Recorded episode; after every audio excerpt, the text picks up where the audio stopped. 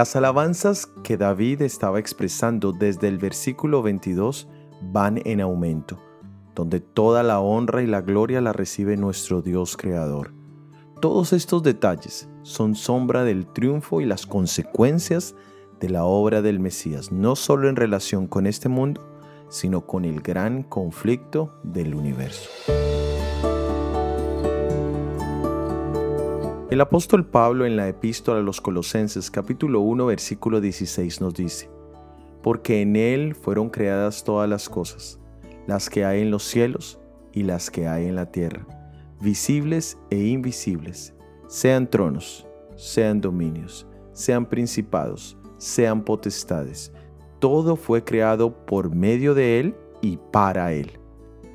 Cuando meditamos en el principio de que Jesús era el creador del universo, y de todos los niveles de autoridad que existen en Él, tenemos un pequeño vislumbre de lo que su obra en el Calvario significa.